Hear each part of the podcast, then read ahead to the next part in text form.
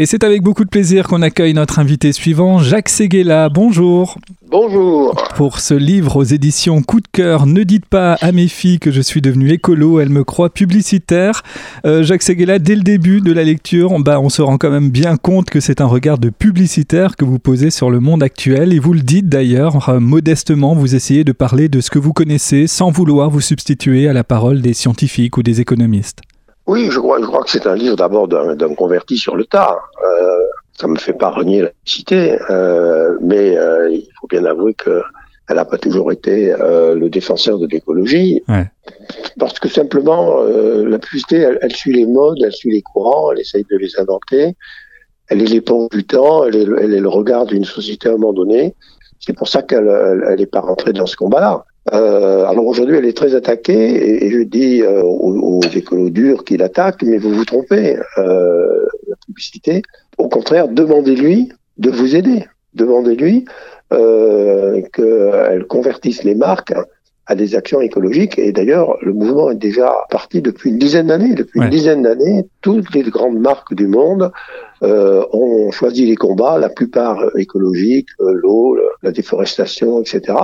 Euh, et il y a pratiquement 10 à 20 euh, des, des, investissements publicitaires des marques qui sont consacrés à ce que euh, appelle le better world, un monde meilleur.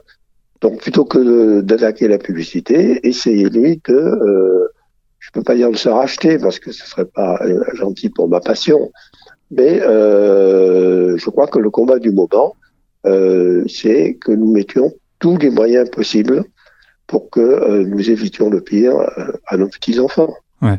C'est vraiment un livre que vous avez écrit pour euh, vos, vos, filles ou pour vos petits-enfants? Vous en aviez assez qu'elles oui, vous répondent oui. OK boomer Absolument, absolument. euh, moi, j'ai la chance d'avoir cinq enfants, euh, dont quatre filles.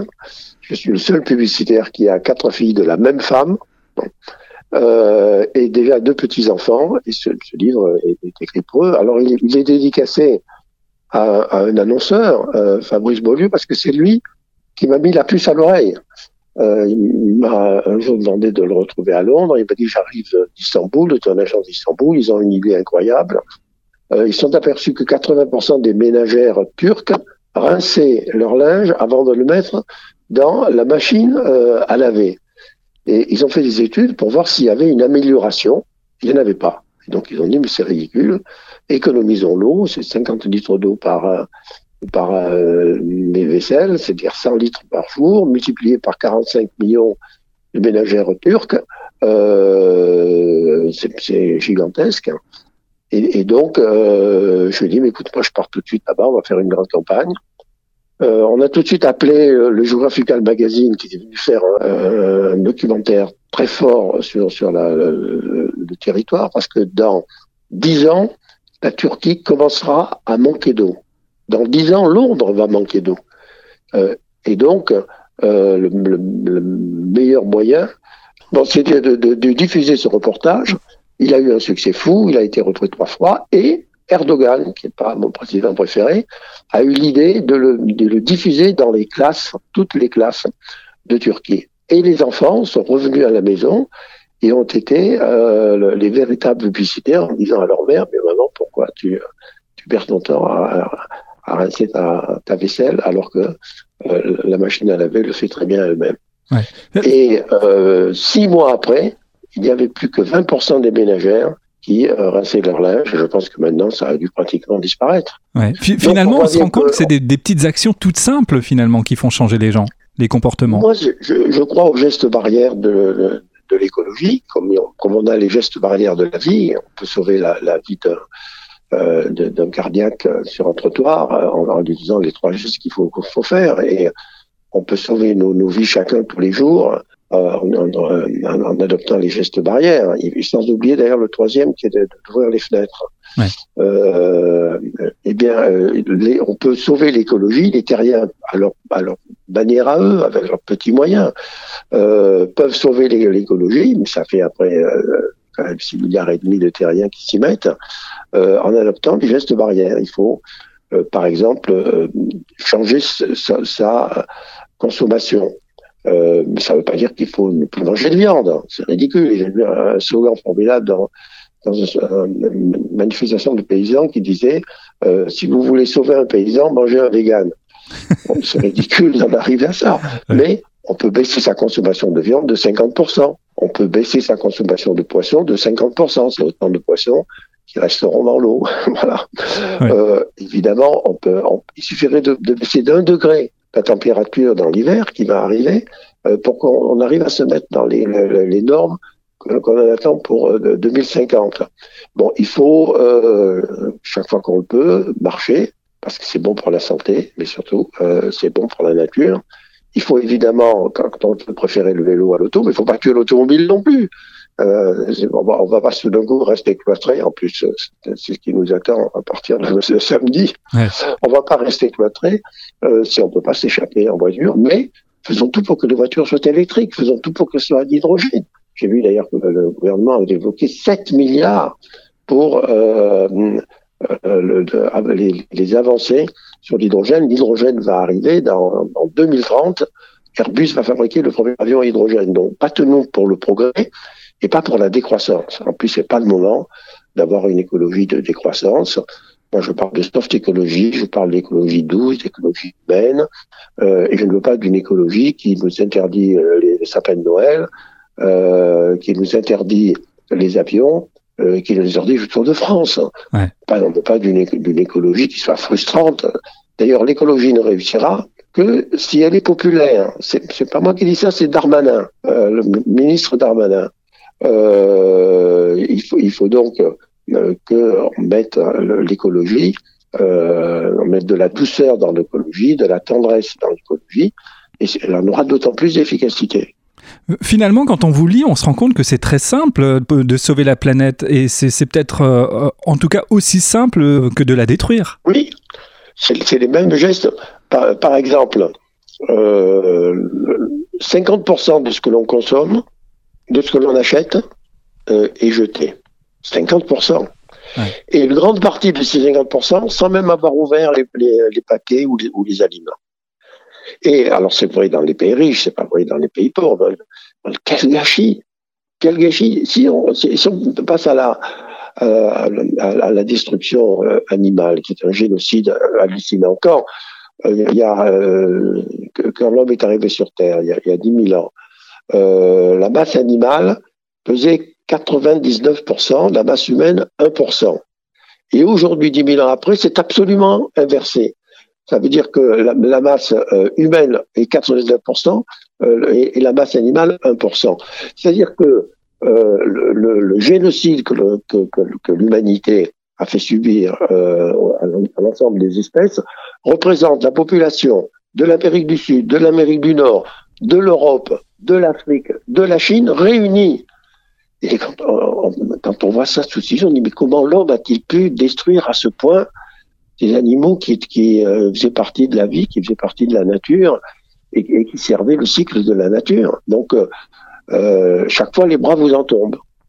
Alors votre analyse dans, ce livre, Jacques Seguela, est assez simple. Vous dites, euh, on a aujourd'hui une guerre sanitaire, la, guerre du Covid, qui a débouché sur une crise économique, donc une deuxième guerre, qui elle-même va engendrer une troisième guerre, c'est celle qui consiste euh, à, sauver la Terre, et que la solidarité nécessaire pour cette troisième guerre, eh bien, elle trouve son fondement dans la crise du Covid déjà.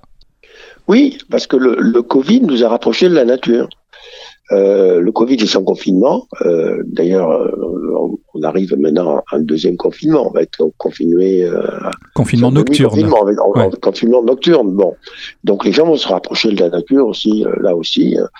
Le Covid nous a rapproché de la nature. Il nous a rapproché, rapproché de la famille, de la nature en famille, et aussi de la consommation à domicile, et aussi d'un certain changement d'ailleurs déjà d'habitudes alimentaires euh, et, de réflexion sur soi-même et finalement aussi de bonnes intentions. Donc je, je vois que euh, l'écologie maintenant commence à, à, toucher les cœurs. Il ne faut pas la laisser aux seuls politiques. Moi, je n'en veux pas du tout aux politiques, même quand ils sont très très volontaristes et, et, et parfois trop activistes, parce que c'est eux qui font ployer les gouvernements. Sans le, le, leur vindicte, les gouvernements ne feraient jamais euh, ce qui, ce qui sont, qu'on les oblige à, faire et, qui va sauver le monde avant tout. mais en parallèle de, de, de cette action politique, parfois extrémiste, ayons-nous une réaction de terrien, de terrien, en, en, en humanisant les choses et en, en aidant, en faisant tout pour que l'écologie soit magique. Ouais. Et en étant créatif également. Dire, on va, tellement beau dire on va sauver les animaux. Ouais. Euh, la girafe, par exemple. La girafe, elle a été oubliée euh, des, euh, des, des, institutions qui ont décidé de, des espèces dont il fallait garder un, un, un, certain quota. Et donc la girafe, elle est en train d'être exterminée parce qu'elle n'est pas dans les, elle, elle est pas dans les listes. C'est quand même monstrueux. Ouais. Le plus bel animal qui soit. C'est le plus grand animal du monde en plus, la girafe. Pour les pauvres girafes, ne font du mal à personne. Donc, on n'a pas besoin euh, que des chasseurs fous euh, se mettent à tuer des girafes. Alors, c'est assez alarmiste, évidemment, forcément, de, le, le, sujet euh, s'y prête, mais en même temps, c'est très optimiste, et vous le dites d'ailleurs, euh, les optimistes ont inventé l'avion, les pessimistes le parachute, euh, vous, c'est l'avion plutôt que le parachute, très clairement, Jacques Seguela. Oui, mais moi, c'est ma vie. Puis il avait un publicitaire. Il, il a pour dire du bien des choses. J'avais du mal des marques. C'est justement ce qu'on peut reprocher à la publicité. Ouais. ce qu'on peut reprocher aussi à un publicitaire. Bon, je suis très enthousiaste. Mais quand même, quand on plonge euh, en, en, novice, comme je le suis, euh, j'ai dû dire 10 000 bêtises, 100 000 bêtises dans mon livre. Pourtant, je me suis appliqué, je l'ai écrit dix fois, je, je, je l'ai fait relire par tous les gens qui pouvaient le relire, etc. Euh, pas sur le style, parce que moi, je supporte pas quand on change une phrase, mais, mais sur le que j'ai pas dit trop de bêtises. Euh, mais euh, je m'aperçois que tous les livres sur l'écologie sont des, des livres politiques durs et effrayant. Ouais. Euh, et c'est pas comme ça qu'on peut convaincre les terriens à faire ces gestes barrières dont je parle, euh, qui euh, finalement peuvent aider, bon pas tout seul sauver la planète, mais vont aider à sauver la planète. Si, euh, si tout d'un coup un milliard, deux milliards, trois milliards de terriens euh, se, se, mettent à les appliquer, fatalement ça va avoir une action euh, considérable. Puisque vous parlez du, du, style, justement, là, on voit bien que vous mettez vos compétences de publicitaire au service de l'écologie, euh, puisque, en fait, dans, dans l'écriture, à chaque fois, votre argumentation se termine avec une petite formule comme ça qui claque en gras euh, dans, dans, le texte. C'est quoi? C'est de, de, la déformation professionnelle? Non, c'est des, des, punchlines. C'est que, euh, finalement, c'est très indigeste de parler d'écologie, parce que c'est une succession de chiffres, de pourcentages, de données, euh, qui sont qui, qui, sont dans chaque fois contredites. Moi, j'essaie ouais. toujours d'avoir commencé par le pire, dire mais finalement il y a le même nombre de savants euh, aussi intelligents et aussi cultivés que euh, les savants négatifs, qui sont des savants positifs. Donc on va déjà opposer les deux choses, et après on va essayer de tirer des, de, des conclusions et voir et surtout des exemples précis, parce que le livre est bourré d'exemples précis qui montrent que déjà tout le monde se met euh, se met à l'œuvre dans le dans le monde sur la planète. Ouais. Et, et, et donc le, la pédagogie, euh, à mon avis, euh, passe par là.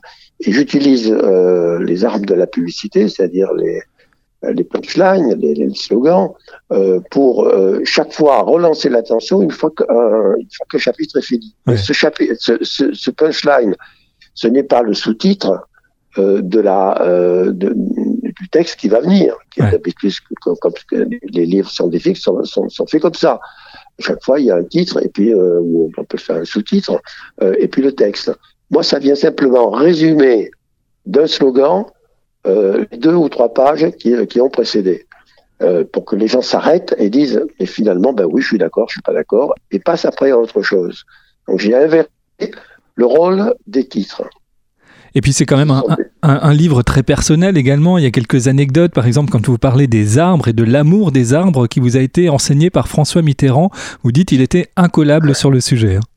C'est vrai, il connaissait tous les arbres par leur nom et il, il adorait marcher. Euh, moi, j'allais souvent dans, les, dans, sa propriété des Landes. Euh, pour moi, c'était une souffrance terrible parce que il marchait plus vite que moi, hein, plus âgé que moi, oui. et, et, et, il fallait pas le lâcher. Et c'est en, c'est en marchant, euh, à la fois qu'il m'apprenait les arbres et à la fois qu'on à la campagne. C'est ça qui était extraordinaire, parce qu'il était euh, très habitué à réfléchir en marchant et à parler en marchant. D'habitude, quand on marche, on dit plutôt des banalités. Euh, lui, au contraire, il allait au fond des choses. Et en plus, il s'arrêtait de temps en temps pour me dire, mais cet arbre-là, alors qu'est-ce que c'est? Moi, j'essayais, de, avant de le voir, de, revoir mes, mes précis botaniques pour essayer de ne pas être complètement ridicule, mais je l'étais à chaque fois parce que il connaissait tout euh, et il les aimait d'amour. Et puis vous nous incitez à les aimer d'amour également, ces arbres. Euh, je le disais, Jacques Segala, c'est un livre personnel. Euh, vous ne vous euh, empêchez pas d'emprunter quelques idées comme ça, surtout des, des formules à, d'autres. Il y a du Picasso, il y a Camus, Michel Serres, Pierre Dac également. Ah oui, Camus, c'est formidable. Il dit on ne change pas le monde, on le répare. Ouais. Picasso dit il faut regarder le futur avec un, un regard grand ouvert. Phrase formidable. Ouais. Euh, Pierre Lac dit euh, il n'est euh, jamais trop tôt de se rendre compte qu'il n'est pas trop tard. bon, Pierre Lac, c'est tellement, c'est tellement vrai. Parce que j'essaye aussi, c'est c'est assez pesant comme sujet. j'essaye aussi de, de l'alléger, et c'est mon métier de publicitaire, par les, les mots d'auteur, les citations ou les punchlines que je peux rajouter pour qu'il soit vivant. Euh, je crois qu'il faut chaque fois, chaque fois relancer la lecture. Faut jamais laisser euh, un, lecteur dire bon ça suffit, j'en ai marre, je, je, ferme le livre. Il faut, faut, le tenir en haleine jusqu'au bout. Et ça, ce sont des petites picouses chaque fois euh, d'intérêt qui, qui, qui renvoient le, le, le, lecteur à sa lecture. Ouais. Il n'a pas le droit de fermer les yeux. Euh, pour conclure cet entretien, euh, Jacques Seguela, est-ce que votre position n'est pas quand même un peu délicate pour le fils de pub que vous êtes, euh, puisque par votre travail, vous nous avez toujours incité à consommer, à désirer des objets dont on n'avait pas forcément besoin, et aujourd'hui, vous venez nous expliquer bah, qu'il faut consommer moins, ou en tout cas qu'il faut consommer mieux. C'est ça l'enjeu, en fait, consommer mieux. Oui, c'est la, la, critique naturelle, et je, la reçois comme, comme je le mérite. Mais moi, je me souviens qu'il y a 30 ans, j'avais fait une affiche dans Paris, qui avait fait beaucoup de bruit à l'époque, pour dire trop de pub tue la pub. Je me suis toujours euh, engagé pour réduire euh, la saturation de la pub, parce que euh, les gens disent qu'ils n'aiment pas la pub, c'est pas vrai. Ils adorent la bonne pub, mais ils n'aiment pas le matraquage de la pub. Et les télés sont très euh, et les radios euh, sont très coupables parce que euh, au lieu de évidemment c'est aussi leur matière première et, leur, leur, rente, mais ils n'ont pas su réduire suffisamment les écrans pour ne, pas saturer. Et finalement, la, la, publicité a perdu de son efficacité. mais deuxièmement, la publicité, il y a déjà dix ans qu'elle a viré. Il y a dix ans qu'elle se met au service euh, de la nature. Euh, il n'y a pas d'autre profession euh, au monde qui, comme ça, consacre 10%, je le disais tout à l'heure, 10%, 20% de, de, sa communication à dire, mais ensemble, pour nous pour faire un monde meilleur. Et nous, les marques, d'ailleurs, on fait ce qu'on peut. On essaye d'être moins polluant. On, on, on, va, on, va, on va tuer le plastique et, et trouver des de remplacement. Euh, on fait des campagnes pour dire euh, ne, ne, ne, n'utilisez plus les sacs de plastique pour les jeter sur les plages, etc., etc. Donc, euh, cet outil finalement se met au service de la cause. Ouais, vous, vous dites euh, il y a dix ans que, que euh, les marques s'y sont mises, peut-être plus même, parce que quand on se souvient de la prise de conscience au moment de, de la couche d'ozone, tous les aérosols, les déos s'y sont mis avec une certaine efficacité, et c'est un des points positifs de se dire que ben, aujourd'hui, la couche d'ozone est en train d'être réparée. Bien sûr. Pourquoi? Parce que euh, ce sont les consommateurs qui sont les patrons. C'est pas moi mes, mes, mes patrons, c'est pas les clients qui qui me demandent de faire la publicité, c'est les consommateurs qui la reçoivent. Parce qu'ils la reçoivent mal, je vais être viré. Et les consommateurs d'eux-mêmes, ils exigent des marques, hein, euh, qu'elles soient durables et qu'elles soient écologiques. Et, euh, si un, produit euh, ne, sait pas se, changer, ne, sait pas aller justement vers le consommer mieux, consommer, moins, eh ben il lâche la marque. Donc euh, finalement, les consommateurs eux-mêmes, les terriens eux-mêmes, sont en train euh, de, de, d'eux-mêmes de réguler la publicité à venir pour la remettre sur les bons rails, ceux de l'écologie. Merci beaucoup, Jacques Seguela. On renvoie à votre livre. Ne dites pas à mes filles que je suis devenu écolo. Elle me croit publicitaire. C'est aux éditions Coup de cœur. Merci beaucoup pour cet entretien. Merci.